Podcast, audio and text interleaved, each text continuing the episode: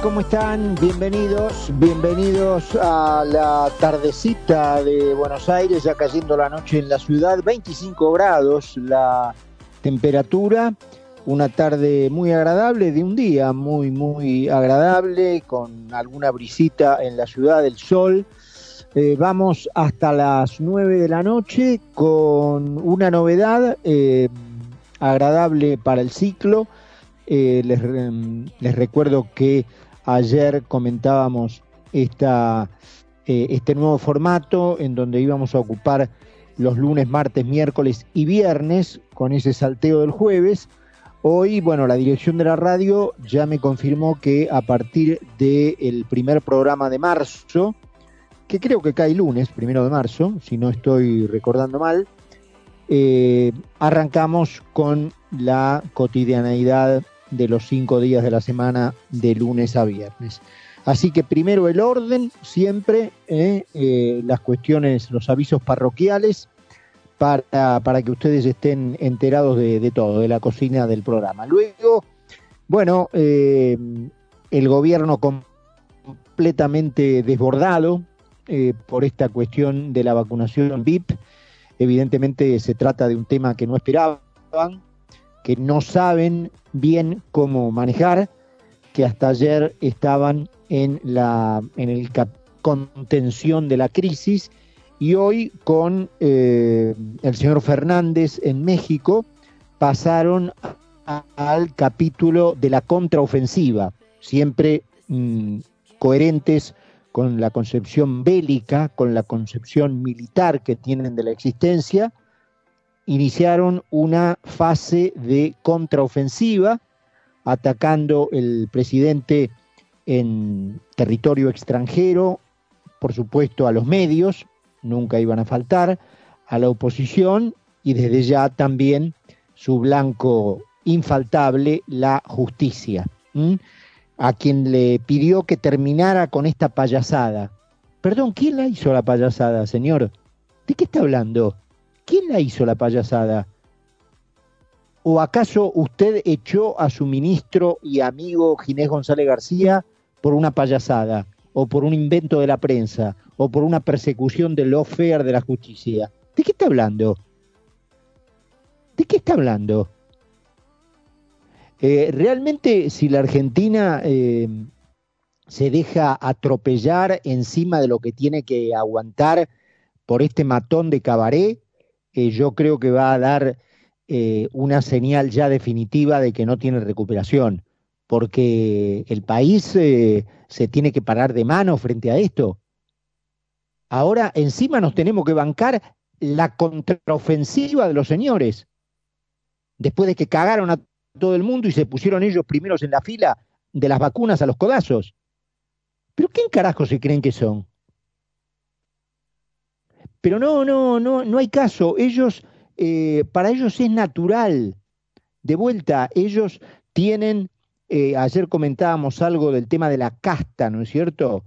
Em, en donde ahora ya hay varios colegas utilizando el término, eh, no me quiero atribuir ninguna primicia, pero quienes siguen este programa y estas columnas saben que poco menos desde que el kirchnerismo apareció en el escenario público argentino, nosotros utilizamos esa palabra, la palabra casta, porque era evidente que venían con esa concepción heredada del fascismo comunista de los 70, eh, según la cual existe una franja social, una nomenclatura que eh, accede a privilegios, a impunidad, a riqueza, a poder, que están vedadas para el ciudadano raso, para vos que escuchás.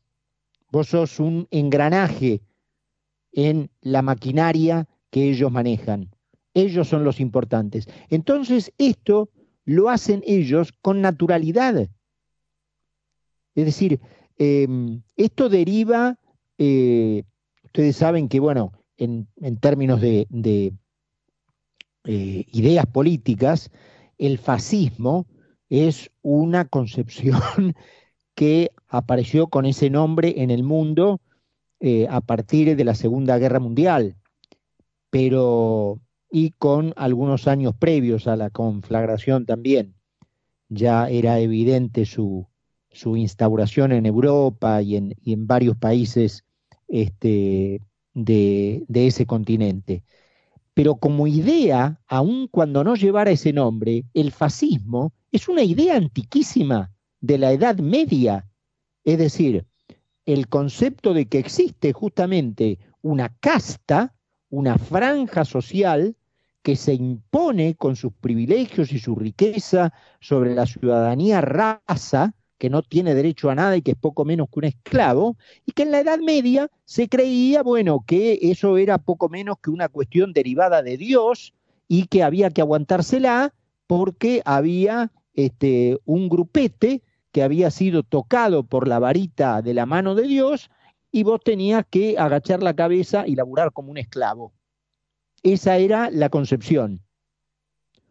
Después, obviamente, con el advenimiento de las ideas de la democracia, primero en la teoría, luego en los hechos, en los siglos XVIII y XIX, el mundo tuvo su aire fresco de la Belle Époque eh, democrática y liberal, en donde todos, gobernantes y gobernados, por primera vez en la historia, se sometían a un orden jurídico igualitario para todos. Pero increíblemente, el mundo, con una versión ayornada, modernizada de la Edad Media, generó el fascismo, el fascismo de izquierda y de derecha, que yo creo que lo inventaron ellos, porque es lo mismo ser un fascista este, de, pura cepa o ser un comunista, es lo mismo, ser un fascista. Yo creo que lo inventaron ellos para generar una controversia que finalmente los terminara favoreciendo. Pero es lo mismo. Entonces volvieron, como en la Edad Media, a instaurar este concepto de casta, en donde yo soy un privilegiado porque pertenezco al Politburo, porque pertenezco al Soviet, porque soy un jerarca del régimen, porque pertenezco a las fases, en el, en el caso del fascismo italiano, y allí, obviamente, la sociedad, como en la Edad Media, admitió esa jerarquía, esa superioridad, esa bota en la cabeza, pero no por el, por el mismo argumento que en la Edad Media, que era que estas personas privilegiadas poco menos que derivaban de los dioses. No, en el fascismo moderno lo que ocurre es que te lo meten en la cabeza desde que naces, porque si no te mato. Es decir, si abrí la boca te mato. Si vos crees que vas a luchar por derechos igualitarios, vas al paredón, hermano. Entonces, esa gente esclava lo aprendió así. Y estos tienen esa mentalidad. Lo que, la gran diferencia es que la sociedad argentina no lo admite. Desde ya, por supuesto, los que no lo, los que, los que no lo pueden ver ni en figuritas, desde ya que no lo admiten porque rechazan la mismísima concepción del kirchnerismo en todas sus facetas, socioeconómicas, políticas, sociales, internacionales, de relaciones exteriores, no los pueden ver, me incluyo entre ellos, si, si quieren sinceridad brutal. De modo que con esa gente no hay dudas. Pero claro, la parte que sí los apoya, porque como decíamos ayer, le vendieron el verso de que venían a ponerle los puntitos sobre las IES a la gente que esa parte de la sociedad odia, está resentida y le tiene envidia, ahora con esto también han tenido un, un ataque de repugnancia. Su, su propia base política, sus propios seguidores están indignados. Porque ellos dicen trabajar para los pobres y son los pobres a los primeros a los que se le niega la vacuna. En la forma de los jubilados, en la forma de los mayores, que generalmente son la gente que tiene más necesidad, en la gente del personal de salud que trabaja por dos pesos, en el caso de los maestros que trabajan por dos pesos. Entonces, su propia base política no admite esta desigualdad, no, admite esta guasada, no admite que una casta desigualitaria, llena de privilegios, impune encima le robe las vacunas. Le bancaba hasta la riqueza obscena de la señora Fernández, del señor Fernández y de toda la, la, la, casta de, delincuentes que vive del, del Estado y de la guita nuestra, todo eso se lo bancaban. ¿Por qué? Porque ellos los habían convencido a esa parte de la sociedad de vuelta que venían a arruinarle la vida a esa otra parte de la sociedad que esa parte de argentinos odia, le tiene envidia, está resentido contra.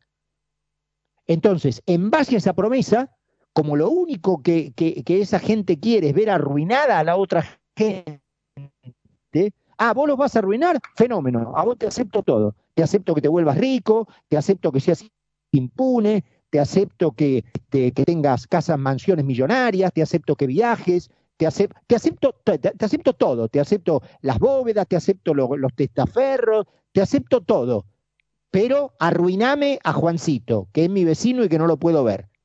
Pero claro, la vacuna no me la robes. Porque esto es como el chiste de, los santos, de las casas y de las gallinas. Cuando al tipo le dicen, este, lo quieren convencer de hacerse comunista, y le dicen, ¿y cómo es esto del comunismo? El comunismo es bárbaro. Comunismo tenés dos casas y vos le das una a tu vecino. Oh, qué bárbaro, buenísimo, me parece fantástico el comunismo. Tenés dos autos y le das uno a tu vecino. Ah, fantástico. Eh, tenés dos gallinas, le das una a tu vecino. Ah, no, el comunismo es una cagada. Un desastre el comunismo. Pero ¿cómo? Si, te, recién te decía, tenías dos casas, le das una a tu vecino, a tu vecino te, te parecía todo bien tenés dos autos, le das uno a tu, a tu vecino, ¿te parecía todo bien? Y te dije lo de... Y sí, pero dos, yo dos gallinas tengo. Y ahí no le gustó un carajo el comunismo. Entonces, cuando te vinieron a robar las vacunas, que haya una casta desigual, no te gustó un carajo. Habría que haberlo pensado antes, hermano, porque estos eran delincuentes. Estos eran delincuentes y te lo explicaron en chino, hasta en chino te lo explicaron.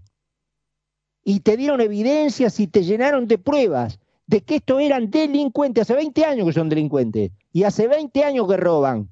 ¿Cómo no te van a, robar cuatro frasquitos de vacuna? Entonces, si la Argentina realmente se va a bancar que un matón de cabaret con pinta de cantor de tango lidere la, la ahora llamada contraofensiva, bueno muchachos, listo, ya está. Ya está, terminemos con esto y ya está. Estamos, viste, para la B metropolitana, ya está. Nos merecemos ir al, descenso.